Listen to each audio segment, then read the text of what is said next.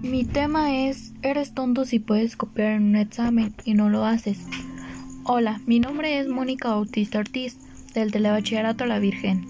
Hoy les hablaré de las preguntas, eres tonto si puedes copiar en un examen y no lo haces. En lo personal yo creo que no eres tan tonto, ya que si lo haces tú solo puedes aprender más. Mi respuesta está basada en el punto de lo importante que es no copiar en un examen.